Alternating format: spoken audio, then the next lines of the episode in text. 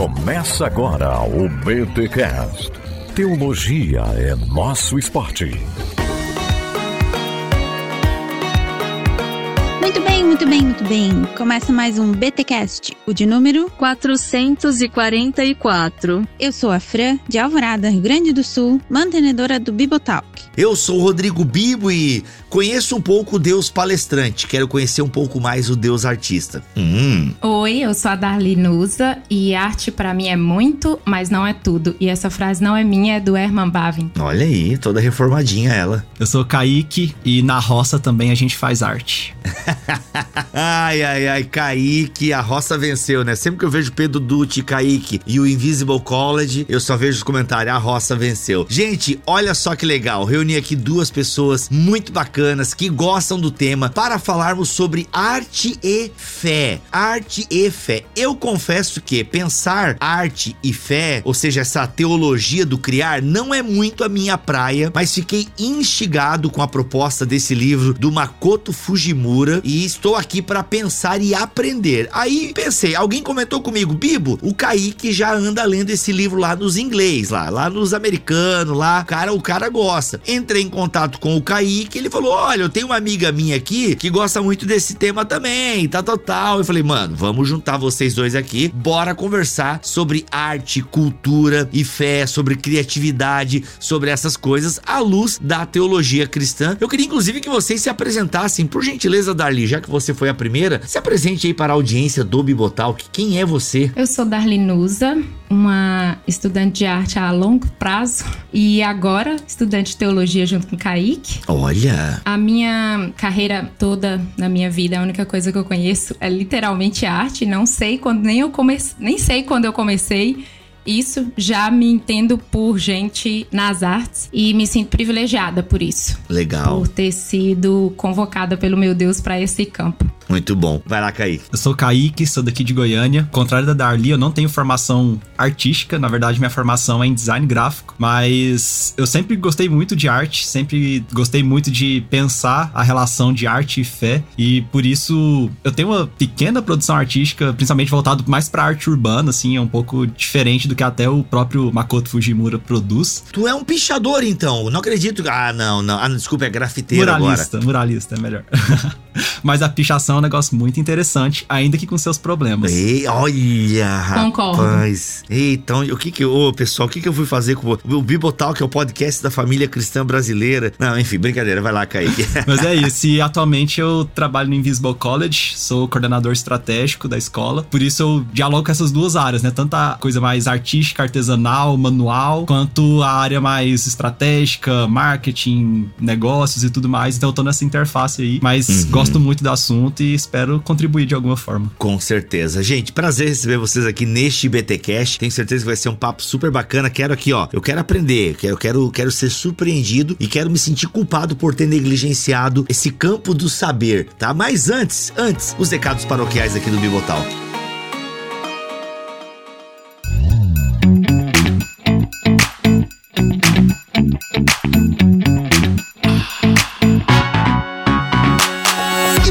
Paroquiais dessa semana, galera, é o seguinte: presta atenção, anota na sua agenda aí, dia 20 de agosto de 2022. Vai acontecer o BTD! Sim, meus amigos e minhas amigas, vamos fazer um encontro dos ouvintes do Bibotalk lá em São Paulo. Eu ainda não vou dizer o local porque eu tô ajustando uns detalhes, mas já quero dizer pra você o seguinte: já pode comprar aí a sua passagem pra Congonhas ou Viracopos, eu não sei, porque vai ser, não vai ser em São Paulo capital, provavelmente, ali na cidade de São Paulo, vai ser numa cidade vizinha, a uma hora de, do aeroporto de Congonhas, tá? Tô vendo detalhezinhos aqui, mas o que que eu já posso dizer pra vocês? Primeiro, vai ter Igor Miguel, Cacau Marques, Alemão de Sunga, Carol Bazo, eu, Vitor Fontana. Paulo On não conversei com ele ainda, mas o Paulo vai. Vai, vai ter Paulo On lá. Vai ser um dia inteiro de encontro dos ouvintes do Bibotalk, o BTD, no dia 20 de agosto de 2022. E a gente tá se preparando para vender online também, quem ainda não se sente seguro em aglomero e tal, quem não pode se deslocar até ali a cidadezinha de São Paulo e tal. Então assim, gente, Eu só posso falar isso pra vocês por enquanto, porque a gente tá ajeitando detalhes, tá bom? A Thomas Nelson vai estar com a gente nesse evento. Então, assim, galera, galera, já guarda uma grana aí pro aéreo, já guarda uma grana pro hotelzinho, que você vai ter que ficar lá provavelmente. Ah, vai ter comida, a igreja tem shopping perto, vai ter food truck no pátio. Galera, uma coisa muito legal, eu tô preparando aqui com a equipe do Bibotalk para vocês. Só posso dizer isso. Dia 20 de agosto de 2022, tá bom? Dia 20 de agosto de 2022, a uma hora da cidade de São Paulo. Olha, São Paulo é enorme, né? Depende de onde você está em São Paulo, pode ser duas horas. Mas eu sei que do aeroporto de Congonhas é pertinho, que eu já peguei Uber de Congonhas até essa cidade ali, tá bom? Então aguarde, nos acompanhe aqui nas redes sociais, nos nossos podcasts, dia 20 de agosto de 2022. Detalhe, atenção você, mantenedores. Nós vamos abrir as inscrições primeiro para vocês, mantenedores do Bibotalk. Então fique, se você ainda não tá no grupo do Telegram do Bibotalk, no novo grupo, né? No novo, tem um grupo novo dos mantenedores, mantenedores 2.0, tá? Meu Deus, eu tô perdido, gente, eu não tô em grupo. Eu nem sabia que tinha um novo grupo, eu sou mantenedor. Você tá em dúvida, tá todo perdido aí? Manda um e-mail para mantenedores@bibotalk.com com o título Me ajuda Camila, tá bom? E a Camila vai te orientar aí, ver se você tá em dia com as suas contribuições, tá? porque tem gente que acha que é mantenedora e nem tá doando mais, que o PagSeguro já cancelou,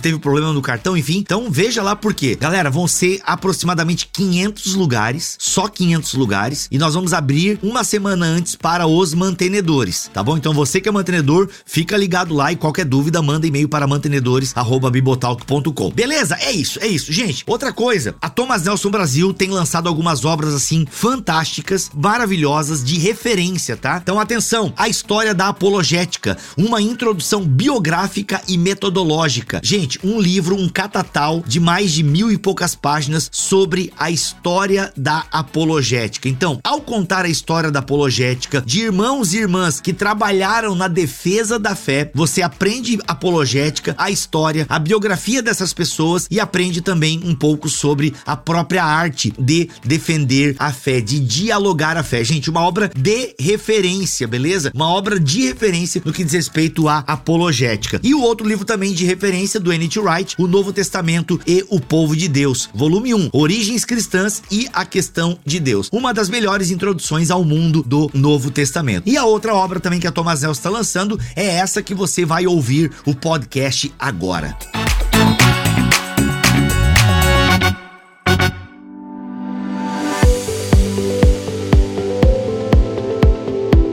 Só, quero começar com uma pergunta básica e eu gosto das perguntas básicas porque sou defensor do óbvio. Acredito que o óbvio precisa ser sempre dito. E essa pode começar com você, Darli. O que é arte, né? Já que é a sua vida, você respira isso. Eu acho que a gente pode começar com definições básicas do que é a arte, né? Porque a gente faz umas diferenças. Ah, isso não é arte. Existe essa frase, né? Como eu, eu gosto muito de cinema, aliás, já gostei mais. Hoje em dia, pai de dois, duas crianças e produtor de conteúdo, eu gosto menos. Mas a gente tem frases como: Isso não é cinema, isso não é arte. Ah, o que a Anitta faz não é arte. Ah, o que o, o pichador não é arte. Parece que entre o povo, entre o leigo, entre a galera aí comum, faz umas diferenciações do que é, o que não é arte. Mas afinal, a partir aí dos teóricos, o que é arte? Então, Bibo, eu fico muito feliz que você seja um defensor do óbvio, porque não é óbvio Olha falar aí. o que é arte, principalmente porque nós não chegamos aqui 2022 do nada assim, né? E agora nós já definimos o que é arte, mas a gente tem uma longa tradição, principalmente de história da arte que vai definindo e também vai mudando, porque a arte antes de mais nada ela é dinâmica. Ela escapa-nos assim essa essa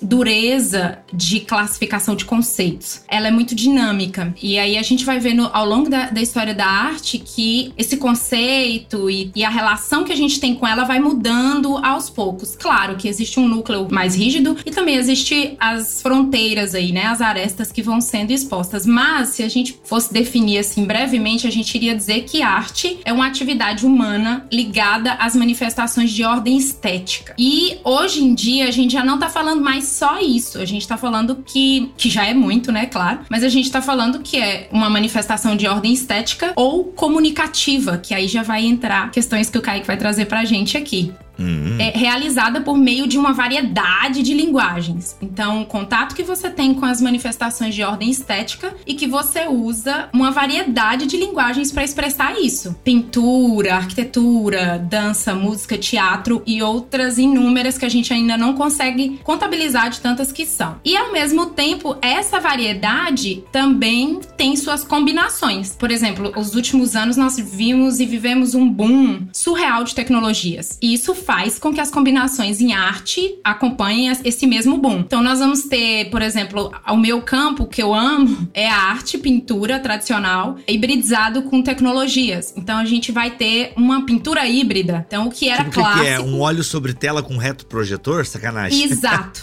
Pronto, isso mesmo. Você vai usar um retroprojetor, você vai usar um data show, você vai usar é, projeções mapeadas, você vai usar várias formas de, de misturar mesmo. A cidade também não é só é, voltada a esse grande número de, de produção artística e de linguagens, mas há combinações também que elas fazem entre si. Eu não lembro onde que eu li isso, mas não é algo meu.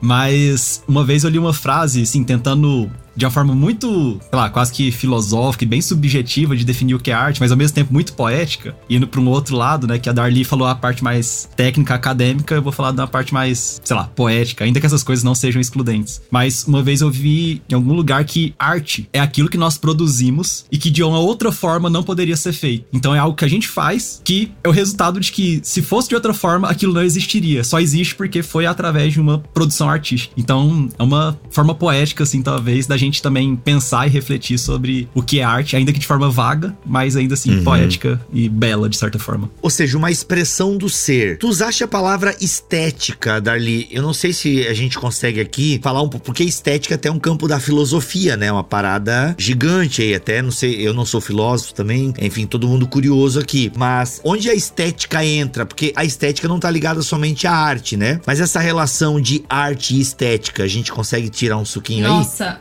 Bibo, é um campo imenso, não é um campo que é e como você falou, né, relacionado só às artes, principalmente nesse, nessa ideia que a gente tem de arte que é uma coisa visual ou sonora, mas é, é, tanto que a gente vê hoje em dia as pessoas tratando de estética no campo, por exemplo, da medicina, né? Então não é um campo limitado só à arte, seja meu, da minha área visual ou musical, etc. Ela é conhecida como a filosofia, né, como a, o campo da filosofia que estuda o que é belo e as manifestações artísticas. Então, assim, para fazer uma tradução e me corrija, Kaique, me auxilie, por favor, é, se você tiver alguma coisa para acrescentar, mas se a gente pudesse fazer uma breve tradução, seria o estudo do que é belo nas manifestações artísticas e também outras manifestações naturais também que a gente vê. Uma ciência que remete para beleza e também aborda o sentimento que as coisas têm, que o belo desperta dentro de cada indivíduo, né? Então não é só questões objetivas em si que a gente está vendo, mas questões subjetivas, todo o background, todos os pressupostos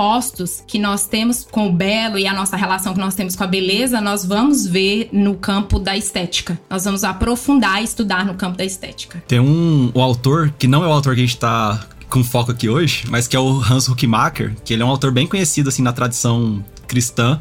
Ele foi um teórico da arte, um crítico de arte, foi o fundador do Departamento de Artes Visuais da Universidade Livre de Amsterdã, né, que é uma das principais da Holanda, assim, até hoje. E ele é um autor doiverdiano, né? Então ele parte da filosofia de Doivert para aplicar isso na arte. E ele tem um livro bem legal que chama Filosofia e Estética, que é justamente tratando desse assunto, né? Tratando dessa perspectiva filosófica estética da arte, mas de uma forma assim bem técnica, né? Como um professor mesmo de, de arte, um crítico de arte. E como ele é um, um doiverdiano, assim, né? Ele parte então dessa filosofia de Doivert, a filosofia dos aspectos modais, né? Essa filosofia reformacional. E ele apresenta então que a estética é um dos aspectos da nossa realidade, né? Partindo desse background doiverdiano dele, que é uma das dos aspectos da realidade. Porque quando a gente tá falando de uma produção teórica, como é uma, a filosofia, por exemplo, que é teorizar sobre a realidade, a gente tá fazendo um, um trabalho que é pegar algo integral, que é a própria realidade, e dividir ela em diferentes aspectos. Então a gente pode ter o aspecto jurídico, o aspecto biótico, o aspecto tal, o aspecto físico, e um desses aspectos é o aspecto estético. Um desses aspectos é o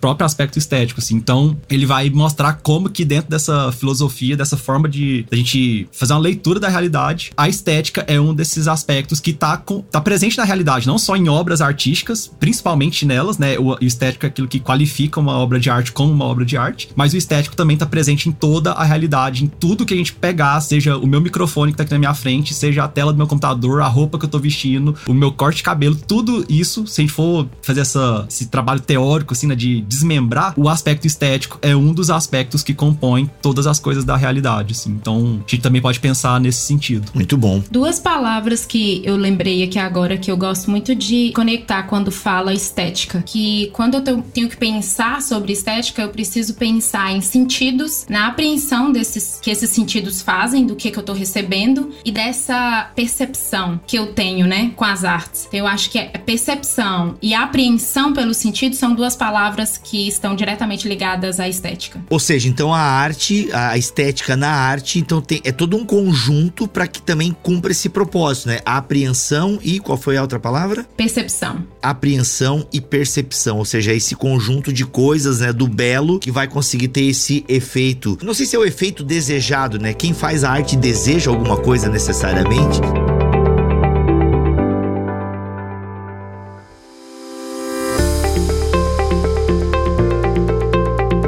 Essa é uma outra pergunta, né? A intenção do autor, a intenção do artista, não sei se é um campo pra gente, né? Quem faz arte deseja comunicar algo ou deseja só expressar pelo ato de expressar? Ou isso nos escapa? Deseja, claro.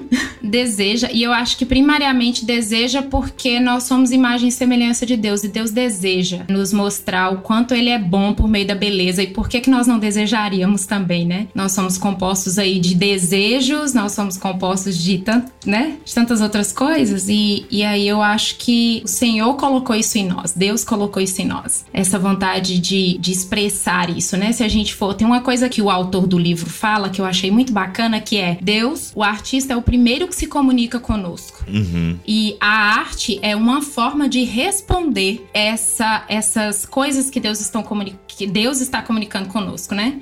Então é uma forma que nós temos, né? Como o Kaique mesmo lembrou, aí, nos aspectos modais é, de arte ser uma, uma, um aspecto, né? E esse é um aspecto que nós temos de responder ao nosso Deus, segundamente. Se, se, segundamente, porque primeiramente foi ele que falou com a gente primeiro. Então, é, as artes é isso, é a forma, um meio de responder essa fala que Deus nos dá, né? E é por isso que o, o Makoto vai dizer que ele também é artista. Uhum. Deus não é só palestrante, né? Ele não só fala, mas ele também faz, ele é artista. Ele tá falando, né? É uma, é uma ação ali. Sim. Ele tá falando, porque falar é agir, como diz Van Husser, e ao mesmo tempo também ele tá fazendo, né? Imagine um Deus que tá ali com a mão na massa, moldando o barro e ele também está falando. Então ele não é só o palestrante, mas ele também é um artista. E ele colocou esse desejo em nós. Eu achei isso muito legal, essa separação, né? Porque nós, da teologia, geralmente, grosso modo, a maioria de nós, a gente gosta do Deus palestrante, né? Do, do discurso, da doutrina, e são coisas maravilhosas. E tem uma tendência, uh, são poucos os teólogos que caminham para essa reflexão mais artística. A gente tem no Brasil aí a Norma Braga, pensando um pouco a questão da beleza e tal, mas são muito poucos, a maioria esmagadora. Ah, se a gente para pra pensar até mesmo aqui no catálogo de podcasts do Bibotalk, eu acho que, sei lá, é a primeira ou segunda vez que a gente toca nesse assunto, né? Então essa ideia da arte e da fé que o Makoto Fujimura propõe, enfim, que agora tá saindo aí pela Thomas Elson Brasil Livro, essa uma teologia do criar, né? Essa ideia. E ali ele começa a falar até que como essa ideia que se a gente não tá criando nada, Sim. é como se a gente estivesse até negando essa imagodei que nós temos, essa herança, porque é, é natural que a gente venha criar. Enfim, a gente podia caminhar para essa ideia, né? Aliás, antes de caminhar para essa ideia, eu queria refletir um pouco sobre isso com vocês, né? O porquê nós temos dificuldade. Eu digo por mim, como eu mesmo falei, não é um campo que me interessa tanto e tal. Parece assim, ah, esse negócio é de arte, é uma coisa muito culta, é isso não dialoga comigo, assim. Por que será que a gente tem essa ideia de. É, não são todas as pessoas que valorizam uma arte, que, sabe, tem esse apreço. O Ocidente, por assim dizer, fazer, cara, é muito tipo, é o que, é o que presta, vai. O que, como é que eu posso usar isso aqui, né? Porque parece que a gente não tem tempo mais para contemplação, enfim. Como é que vocês percebem esse cenário? Cara, eu acho que, assim, é um negócio muito multifatorial, assim, é difícil a gente falar assim, não, é isso e pronto. São vários, né, fatores, mas citando mais uma vez o Huckmacher, assim, porque ele faz uma trajetória histórica, assim, ele vai falar algo muito interessante pra gente, que numa época, pensando no Ocidente, né, especificamente, pré-iluminismo, por exemplo, a arte, ela tava presente no dia a dia das pessoas, a arte, ela tava no cotidiano, a arte não tinha um status de algo, nossa, elevado, algo inacessível, era algo comum, os, os artistas eram as pessoas comuns da sociedade, e isso foi começando, então, a mudar a partir do momento que veio o iluminismo, e aí começaram a se criar, por exemplo, as especializações muito rígidas, as separações das coisas, e aí o artista começou a ter um status mais elevado, e aí ao mesmo tempo que isso foi tendo uma dissociação da própria noção até de uma da religião, assim, e aí o artista então começou a ter um status quase que de um, de um semideus, assim, a partir do momento que Deus foi sendo tirado da sociedade, os próprios seres humanos foram tendo o status de, entre aspas, Deus, e o artista então começou a ser essa pessoa mais elevada, mais inalcançável, mais inacessível, e aí vem, por exemplo, começa a ser criada as galerias, e aí a arte sai então da vida cotidiana e começa a ir para espaços privados, onde só uma elite social e cultural consegue ter acesso. Então, assim, tem todo um desdobramento histórico pra gente chegar até onde a gente chegou, né? Pra gente chegar até onde a gente tá, que é uma sociedade que, assim, falando de forma bem geral e generalista, não tem tanto apreço por arte, e a gente acaba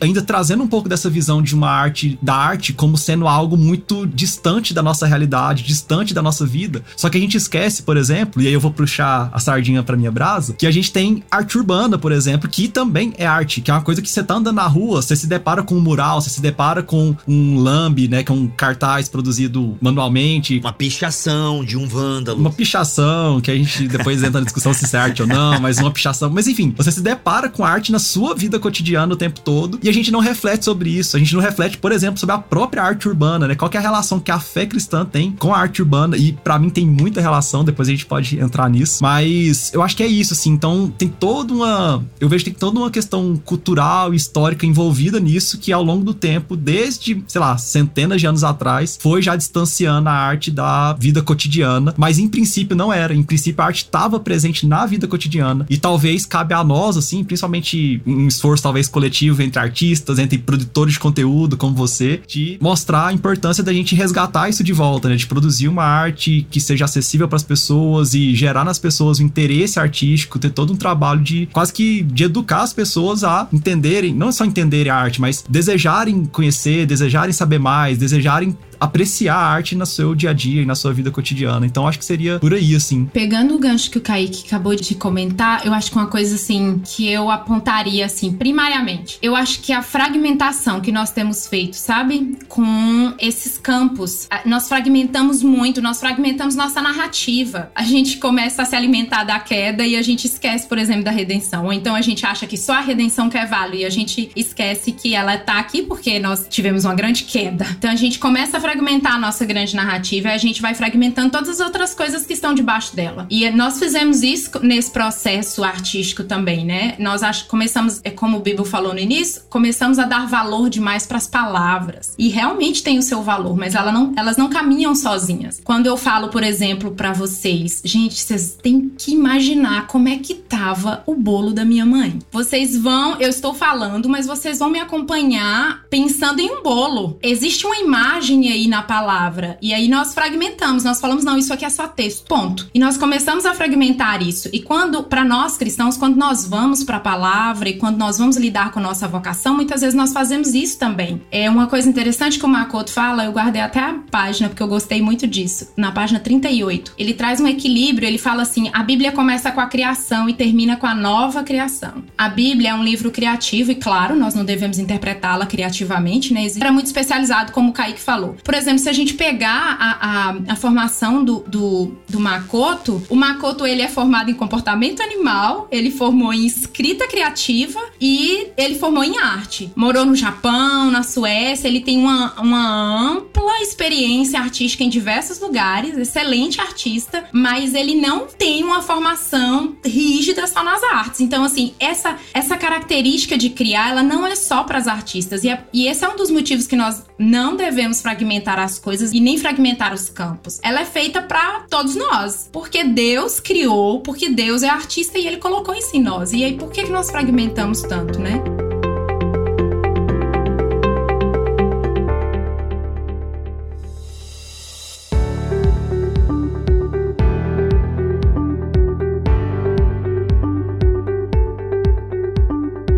Questão aqui que o Makoto até traz a partir da página 36, essa ideia de que Deus cria a partir do amor, não da necessidade. E é inegável que depois da revolução industrial, do iluminismo, essa ideia da a vida, ela se torna aquilo que você produz, por assim dizer. Acho que no ocidente a gente vive um pouco isso, essa ideia de que você é o que você produz, você é o que você faz. Então é a pergunta pela utilidade. Então a gente tem pouco tempo para o estético, o belo, o filosófico. E eu confesso para vocês assim, eu sou um cara muito muito fruto dessa mentalidade, sabe? O que funciona. E isso é muito complicado porque você acaba objetificando as coisas, as pessoas e tudo vira um meio para, né? E eu acho que o legal da arte, ele pensar em Deus criando, cantando. Até lembrei do Lewis, né? O Lewis, ele faz Nárnia sendo criada a partir do canto do leão, né? Isso, essa imagem, eu lembro que quando eu li isso, eu acho que é no primeiro livro, né? O Sobrinho do Mago. Eu penso que é no Sobrinho do Mago que a gente tem ali o canto do leão e tal. E aquilo é maravilhoso enquanto o Aslan vai cantando, vai surgindo as coisas. O próprio relato da criação é um relato poético, né? E inclusive a gente fica discutindo hoje com a nossa mentalidade, é, é, sabe, positivista, com essa nossa influência iluminista e inclusive até utilitarista. Não, não, porque o texto diz isso. A gente perdeu a beleza do relato da criação, porque a gente tá discutindo se é seis dias literal, se é seis eras, se é seis e aquilo, se a terra é plana e se não sei o que. E a gente perde a beleza e a intenção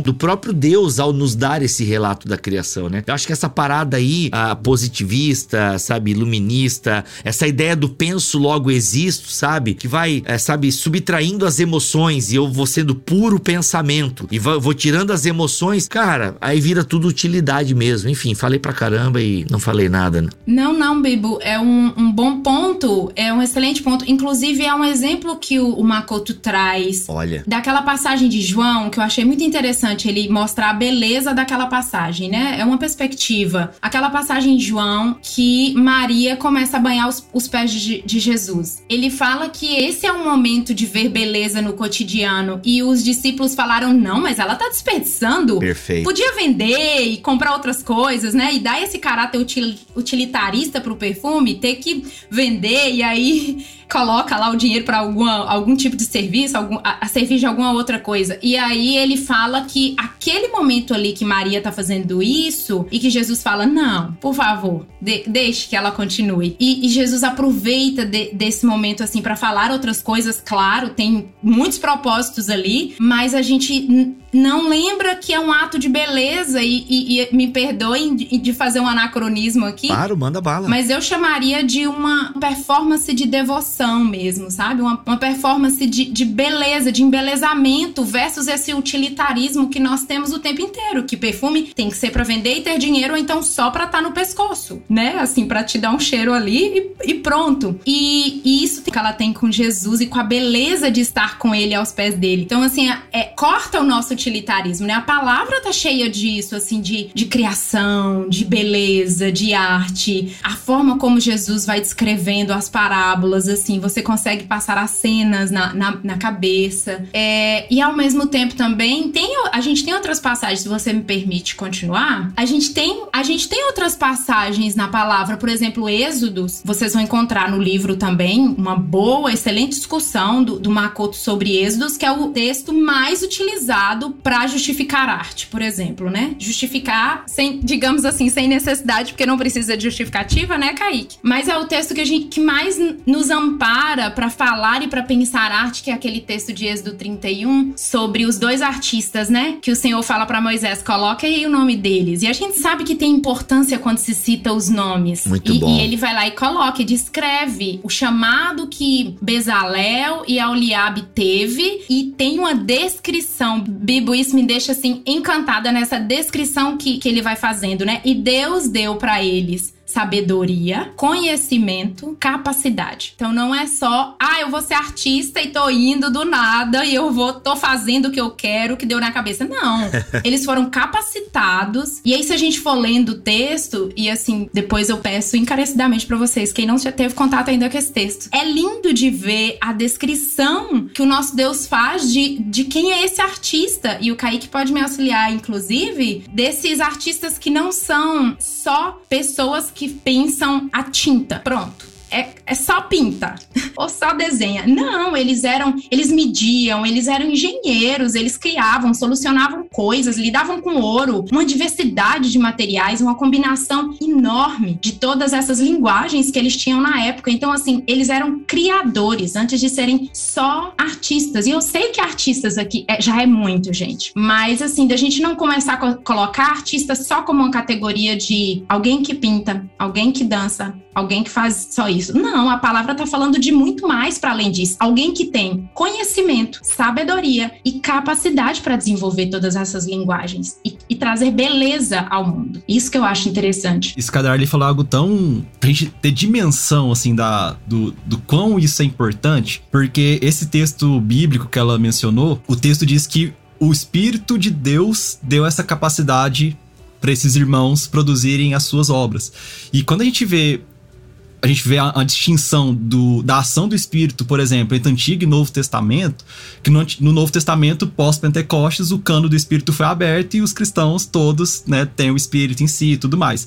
Só que no Antigo Testamento, o Espírito ele ia em pessoas específicas para capacitar pessoas específicas para coisas específicas. Então eram os profetas, os reis, os juízes. E o mesmo texto diz então que esses dois irmãos eles foram capacitados por esse mesmo Espírito, que era o Espírito que ia para os juízes, para os reis, para os profetas para capacitá-los. Então, assim, isso mostra pra gente minimamente que o fazer artístico para Deus é uma coisa importante ao ponto dele enviar o seu espírito sobre a vida de uns irmãos, para que esses irmãos tenham então essa capacitação pelo próprio espírito para produzir arte. Então isso já é um indício pra gente assim do tanto que isso é importante para Deus. E uma coisa interessante, uma pegando o gancho também do que da onde chegou nessa parte, que é a questão do utilitarismo assim da arte, o Makoto fala algo assim que quando eu li eu falei, cara, é isso assim que ele sintetizou só essa frase já vale o livro assim, que ele fala que quando a gente para de criar, quando paramos de criar, nós nos tornamos escravos da cultura de mercado como meros consumidores. E a hora que eu li isso, eu falei, cara, que demais assim, que que, que sacada assim, porque é isso, né? A gente tá envolvido numa cultura uhum. de tanta coisa frenética, tanta velocidade, tudo ao mesmo tempo, tudo intenso, tudo simultâneo, tudo tudo online, tudo tela, tudo, tudo, tudo, tudo, consumo, isso e aquilo, que a gente acaba sendo sufocado por essa cultura nos fazendo, principalmente nós artistas, ou nós que temos alguma vocação artística, ou alguma, sei lá, que produz algum tipo de arte, mas intencionalmente, a gente acaba sendo sufocado por essa cultura e a gente acaba não produzindo arte. Ou então achando que a arte, então, ah, ela não é útil, ela não é útil, ela só serve se ela estiver sendo usada para uma finalidade tal, por exemplo. E aí, como a Darly bem lembrou, tem uma outra obra bem interessante, que é A Arte Não Precisa de Justificativa, onde o Huckmacher, né, citando ele aqui mais uma vez, ele vai defender justamente isso. E aí muita gente usa essa frase erroneamente, não lê o livro e sai citando ela por aí, como se qualquer coisa fosse arte. Ah, a arte não precisa de justificativa, o que eu fizer é arte e pronto. E na verdade não é isso que o Huckmacher tá querendo dizer com, o seu, com a sua obra, assim, ele tá querendo pelo contrário, dizer que a gente não precisa de uma, entre aspas, finalidade para produzir arte, porque tem um pensamento dentro da igreja, por exemplo, e é isso que ele tava combatendo, mas isso até hoje tá presente nas nossas igrejas, que a arte ela só é desejável se ela, se ela for uma arte evangelística ela só é desejável se ela estiver sendo usada com a finalidade de evangelizar, por exemplo. E ele vai dizer que não, não é isso. A arte não precisa de uma justificativa para ser feita. A arte ela tem que ser feita porque a gente precisa de arte. A arte ela tem que ser feita porque pelo simples fato de ser arte. A arte ela se auto-justifica nesse sentido. A gente não precisa de uma justificativa outra, externa, sei lá, evangelismo ou uma manifestação política ou qualquer ou um viés econômico para produzir arte. A gente tem que produzir arte porque a arte por si só ela ela tem validade. E isso então nos livra, quando a gente entende isso, isso nos livra então dessa perspectiva utilitarista de achar que a arte só se vale, ela só faz sentido eu gastar ali horas e horas e horas produzindo algo, se esse algo for servir para alguma finalidade, seja evangelística, seja política, seja econômica, quando na verdade a finalidade da arte é ser arte, né? É, é ter essa expressão artística por si só. Uhum, muito bom. E para quem, assim, né, infelizmente, às vezes a gente escuta algumas coisas ou vê que as pessoas têm alguns pensamentos meio estranhos ao cristianismo, né? E dizem que a, a religião em si, ou até o próprio cristianismo, é, não valoriza essa. a produção artística, não valoriza o artista. Se nós estamos fazendo isso, nós estamos fazendo isso errado, porque o Êxodo dos 31 não nos manda fazer isso, né? Desvalorizar essa figura do artista, como a gente viu esses dois exemplos do Bezalel e do Auliabe, são excelentes artistas e como eu já falei, não são artistas como muitas pessoas costumam dizer, nossa, é artista só porque pinta e acaba aí, né? Não, é mais do que isso, é um, um, um são, são homens hábeis, sábios para fazer o que eles estão fazendo, eles conectam coisas, conectam materiais, eles reorganizam, eles apresentam beleza. São pessoas que trabalham e trabalham muito sério para beleza, né? Para oferecer beleza, essa beleza que Deus já tinha apresentado para eles. E a arte também um Deus que escolheu a arte para nos mostrar e para se revelar também, né? Dentre tantas revelações, ele desenhou o mundo, ele desenhou tudo isso e se revelou para nós. Ele leva em consideração o que é arte. Ele tem, ele, ele, coloca valor nesse trabalho que é dele e ainda estende a nós. Então existe muito valor nisso. Então, se nós não estamos valorizando, quem está errando somos nós e não necessariamente o cristianismo. Sim, eu achei muito legal quando o Makoto fala que ele descobriu assim essa liturgia da arte. Quando ele vai fazer um quadro, todo o processo, enquanto tá secando a tinta, ele tá escrevendo. Então, como meio que o estúdio dele virou também o seu lugar de culto. Eu achei isso muito bacana. Essa, essa... E isso a gente pode fazer com qualquer trabalho, né? Essa ideia de que o meu trabalho, ele produz alguma coisa e pode ser pra glória de Deus, independente de qual seja esse trabalho. É trazer essa ideia da arte pra arte da vida. Olha, por que não dar essa filosofada?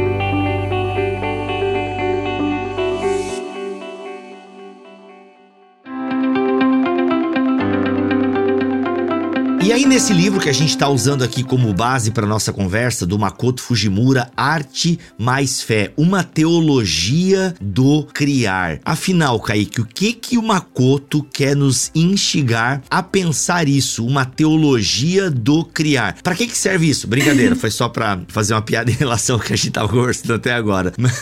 para que que serve esse negócio aí? Eu quero saber para que que serve. Mas falando... Qual a utilidade é, disso? Qual a utilidade dessa teologia do criar? Mas, Kaique, queria pensar um pouquinho junto contigo sobre isso? Essa teologia do criar, o que que isso quer dizer? Então, isso é um, um trabalho, assim, um trabalho teológico, né, que o Makoto vem desenvolvendo. Ele não começa nesse livro, inclusive, ele, ele começa a tratar sobre isso num livro anterior, que ainda não chegou, não foi traduzido aqui pra gente ainda, que é o Culture Care, que é tipo cuidado cultural, onde ele começa a desdobrar essa ideia e que nesse livro ele pega essa ideia e trata especificamente sobre isso na arte, né, no trabalho artístico. E basicamente assim, o, o núcleo dessa teologia do criar dele são duas coisas, né? A primeira a gente já falou aqui, inclusive anteriormente, que é essa ideia de da criação como uma algo que está em Deus e que a gente, como portadores da imagem de Deus, então nós também somos seres que criam coisas, né? Nós temos essa, nós respondemos à imagem de Deus criando, né? Nós temos essa incumbência. E uma outra questão que para mim é central dentro dessa teologia então dele, né? uma vez que a gente entende que nós temos que criar, que nós temos que imitar o trabalho criativo de Deus, que é um Deus que se apresenta como criador, essa criação, ela não é algo apenas para, por exemplo, consertar o que tá errado. E aí o Makoto ele brinca com isso e fala que ele chama isso de teologia do encanamento, assim, né? Que é uma teologia que só pega o que tá errado, como se fosse um encanamento que tá vazando, vai lá e conserta, assim. Ele fala: não, nosso trabalho não é apenas consertar coisas. Não que a gente não possa consertar, né? Mas é mais do que isso. O trabalho criativo, artístico, essa teologia do criar, ela diz respeito a gente apontar para uma nova criação, que é aquilo que o próprio Cristo faz com nós quando ele nos nesse trabalho de regeneração nosso coração tem, que quando nós somos alcançados por Cristo, por exemplo, ele não apenas tira o pecado da nossa vida, por exemplo, claro, né, isso ainda não aconteceu plenamente, a gente, né, a gente entende isso, mas não é uma ideia só de tirar o que tá de ruim para consertar e voltar ao que era, entre aspas, no estágio pré-problemas. Mas é transformar a gente em uma nova criação. É isso que é a promessa bíblica pra gente, que nós teremos, por exemplo, corpos glorificados na eternidade. Ou seja, não é voltar ao estágio inicial, mas é ir para um estágio posterior, melhor, melhorado, mais bem desenvolvido, se a gente pode dizer dessa forma. Então ele vai falar pra gente que o nosso trabalho artístico precisa fazer isso, precisa apontar para essa nova criação, não apenas consertar o que tá de errado. E aí uma forma da gente entender isso de uma forma muito prática, e aí eu vou voltar em algo que eu falei lá no começo sobre a arte urbana, por exemplo. Eu acho que a arte urbana é uma forma de fazer isso que ele tá sugerindo, de apontar para essa nova criação, porque quando a gente pensa na arte urbana e pensa, sei lá, imagina um muro da sua cidade que ele é todo feio, todo poluído, cheio de coisa ruim e tudo mais. A arte urbana não é simplesmente pegar uma tinta branca e, entre aspas, consertar o muro, deixando ele todo branco para ele voltar ao estado de um muro novo, por exemplo, um muro original, antes de ser todo deteriorado. Mas a arte urbana, ela cria algo novo naquele muro. Ele pega aquele muro e coloca ele com um valor maior do que o seu próprio valor original de ser um muro simplesmente branquinho, bonitinho. Não, ali um artista expressa sua arte, coloca ali valores estéticos para contribuir com a própria cidade. Então, ele não apenas recupera, ele não apenas conserta algo que tá entre aspas estragado, mas ele aponta para algo novo, ele cria algo superior àquilo que era anteriormente. E quando a gente faz isso, então a gente tá apontando para essa nova para essa nova redenção não, não, para essa nova criação que virá com a redenção em Cristo, né, com a obra redentora de Cristo que já começou, né, essa tensão do já, mas ainda não, já começou, mas ainda não foi concluída, não foi consumada. Mas quando a gente cria, quando a gente produz arte, a gente então, pelo menos nós cristãos, a gente aponta para essa nova realidade, que a própria palavra nos mostra que o mundo, essa nova criação, vai ser uma própria cidade, e uma cidade bela, uma cidade cheia de ouro, cheia de pedras preciosas, uma cidade esteticamente bela. Então, quando a gente começa a trabalhar e produzir, a gente já tá apontando para essa nova realidade, apontando para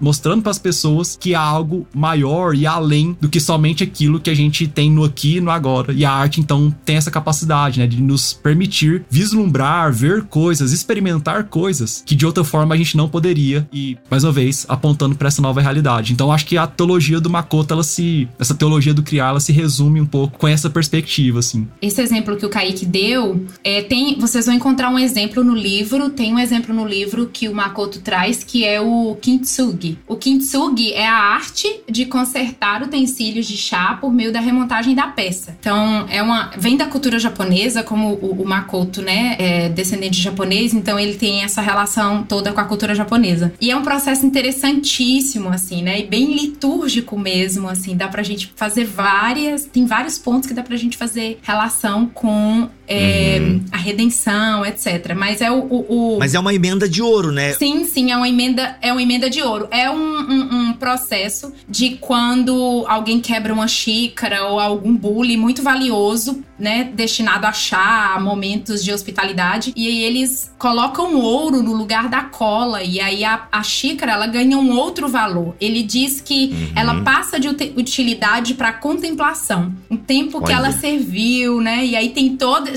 você já, já coloca a xícara em outro patamar. Você já coloca ela para contemplação. E aí ele vai falar sobre isso. E aí teve uma, uma história no, no Japão, em um momento de, de é, partilha de chá. Esse, no momento dessa partilha, o servo que estava servindo o chá deixou a, a, xícara cair. E aí o dono da casa levantou, nervoso. E aí o, quem estava auxiliando a, a, servir o chá interferiu e, e disse que. E cantou uma música, na verdade, né? E disse que perdoasse o servo. É mais ou menos assim a história. E aí a gente faz essa relação com a redenção. E aí nesse momento ele pega esses cacos que estão no chão e ele faz esse remendo de com o, com o ouro e a xícara fica maravilhosa, né? Ganha outro status e o dono fica é, impressionado como que ele fez isso com aquela xícara que quebrou e ele perdoa o servo. Então dá pra gente lembrar aí dessa relação de Cristo, né? Intervindo e falando: não, eu, eu, eu irei no lugar do servo e eu vou recompor, né? Eu vou recriar, recriá-lo e, e, vou mexer nisso. Então não é só esse concerto, como o Kaique falou, né? É uma nova criação, é uma nova arte sendo produzida. E foi o que, de, o que Cristo, por meio da, da redenção, fez conosco. É bem interessante essa história. Muito bom. Kintsugi o nome. Isso. Tem um capítulo todinho no livro sobre isso, gente. É muito legal.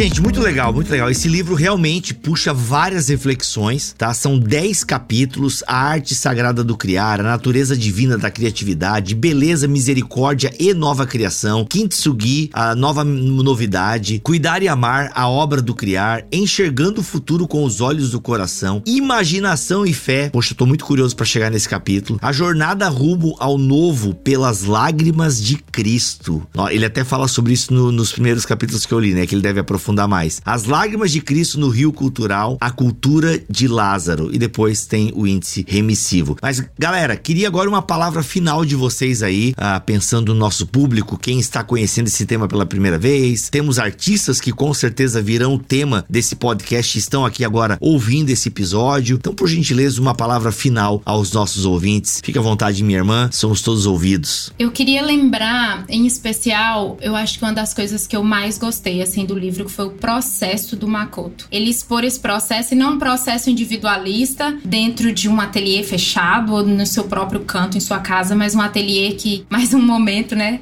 vive no seu ateliê ali, que preza também por momentos de oração, por momentos de devoção, momento que ele, né, conversa literalmente com o Senhor, com a Bíblia ali, também pra fora. Ele pensa muito arte pra fora, na sua comunidade, é, no museu, na galeria que ele envia. Tem outras pessoas envolvidas nesse processo. E eu queria encorajar mesmo os artistas, em especial os artistas cristãos, a produzirem, a pensar a arte para além é, do seu ateliê, para além da sua casa, pensar a arte junto com a sua comunidade, na sua igreja, para produzir onde vocês estiverem e não esperarem um momento perfeccionista, mas seguirem é, em disciplina mesmo, né? Tem uma das coisas que o Makoto fala que eu achei interessantíssimo. Ele fala: a arte não vem fácil. E realmente não vem, a gente não cria assim a melhor produção em 15 minutos. A gente faz e faz de novo e joga o rascunho fora e recomeça. E eu queria lembrar muito dessa disciplina de continuar. Eu não tô dizendo dessa disciplina severa que muitos se colocam, mas dessa disciplina de resistir, fazer de novo e fazer de novo e ir caminhando em uma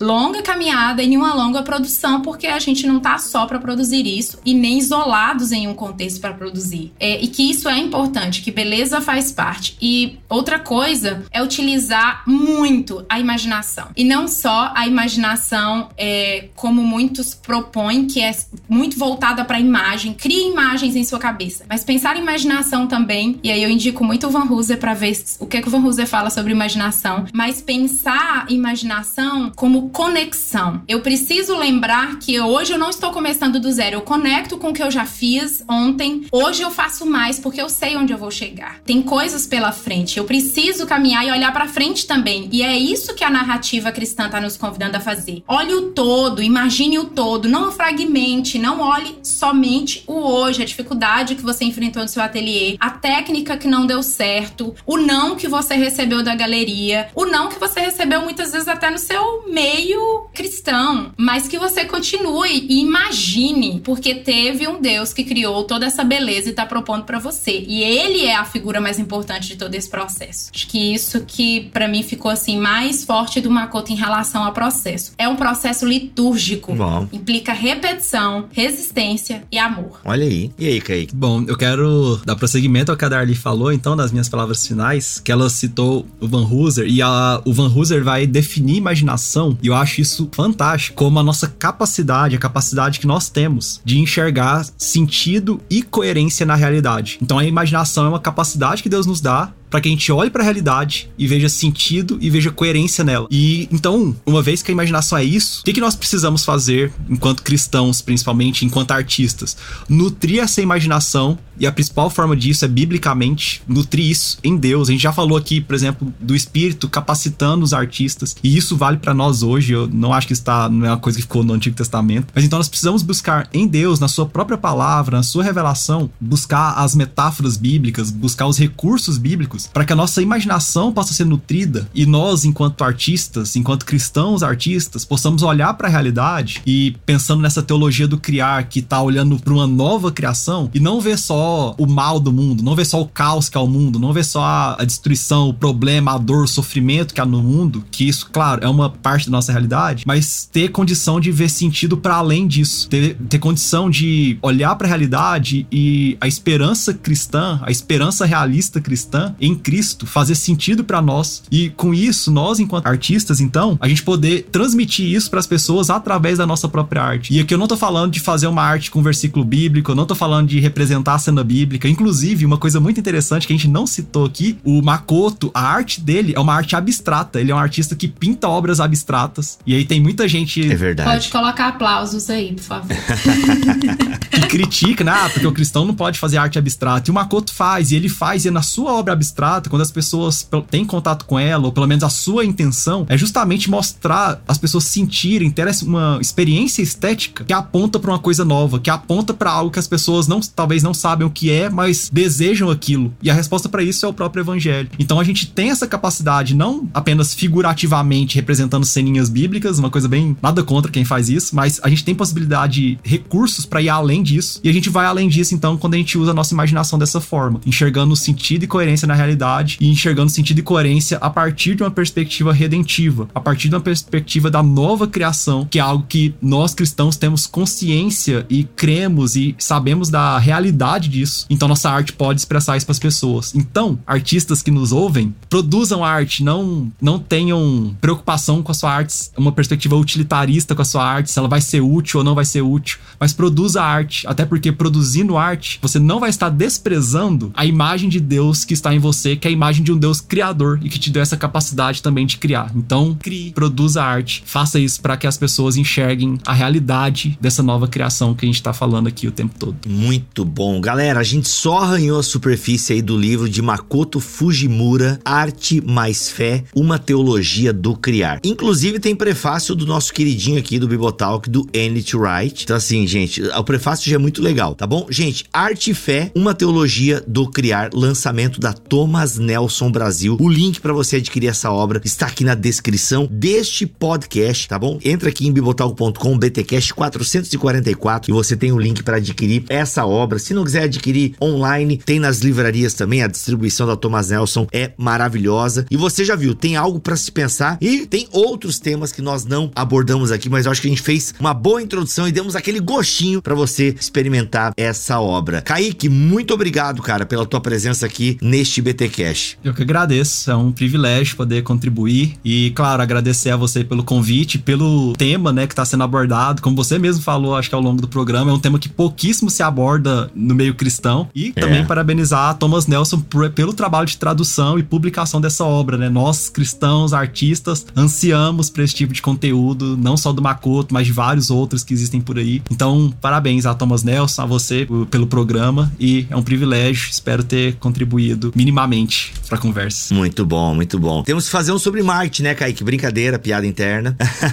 Darli, muito obrigado pela tua presença aqui. Valeu por somar com a gente. Grata eu, muito grata mesmo. Privilégio estar vendo o Makoto em português, gente. Muito bom, muito bom mesmo. Que a Thomas já engatilhe aí o próximo. E muito agradecida pelo convite, Bibo. Muito privilégio mesmo conversar com você e com o Kaique. E que essa conversa renda muito mais e que venham outras. Agora, a pergunta que eu não fiz e deveria ter feito no começo é: vocês produzem a arte que a gente possa achar aí na internet? Ou e aí? Produzem? Então, por favor, diga pra mim. Vai lá, Darli. O que, que você produz e como é que a gente acha? Sim, meu Instagram é Darlinusa e eu produzo pintura e pesquisa também em arte, mas atualmente eu tenho produzido aquarela café, que é uma das coisas que eu mais gosto de fazer. É pintar aquarela café. Caraca, que da hora, mano. Darli Nusa, com Z. Muito bom, muito bom. O link vai estar aqui na descrição desse BTcast. E aí, Kaique, tu, ah, Kaique, tu tá envolvido com o livro, né, do Ink, em parceria com o Thomas Nelson também. Ah, como é que é o nome? Pense lá fora, não. A Vida É, do Lado de a Fora. vida do lado de fora. Você tem um, tem um dedo artístico seu aí no livro, né, pelo que eu tô sabendo. Tem, é, foi um, a parte gráfica dele, né? Capa e o projeto gráfico foi feito por mim, assim, a convite da Thomas. Mas aí, me fala do seu outro lado artístico, esse vândalo que picha as ruas da cidade. Então, eu preciso aqui, vou aproveitar a oportunidade pra confessar meus pecados, porque desde, sei lá, um pouco antes da pandemia, assim, eu fiquei paradaço em termos de produção artística, assim, até não só por conta da pandemia, mas por momento de vida e tudo mais. Então, inclusive, a leitura do Makoto foi assim, um chacoalhão de Deus no sentido de, cara, volta a produzir, Eita. pelo amor de Deus. E aí eu já, essa semana, já comprei uns materiais novos e vou voltar ativo. Muito bom. Mas para quem quiser ver, é no Instagram também, arroba Kaique Fernandes. Os posts mais recentes não tem nada sobre arte, é só sobre outros assuntos. É só Invisible Que ultimamente College. eu vi é, Invisible College, teologia, marketing. Mas para quem der uma rodada no feed de 2020 para trás, vai ver muita coisa lá de arte urbana, coisas com serigrafia, caligrafia, lettering, que eram as. Eram não, né? São as, as linguagens que eu uso, assim, na, na minha produção artística. Muito bom. Olha aí, você não deixou a dor é, levar você para o caminho da arte, né? A dor lhe levou a produzir mais conteúdo. Olha aí, agora tá na hora de canalizar isso para a arte. Muito bom. Vocês perceberam que a fala final do Kaique foi para ele, né? Super normal, gente. A gente escreve livro pra gente, é, é tudo. É, no fundo, a gente tá se comunicando com o nosso eu interior. muito bom, gente, muito bom. É isso. Voltamos a semana que vem, se Deus quiser e assim permitir. Fiquem todos na paz do Senhor Jesus.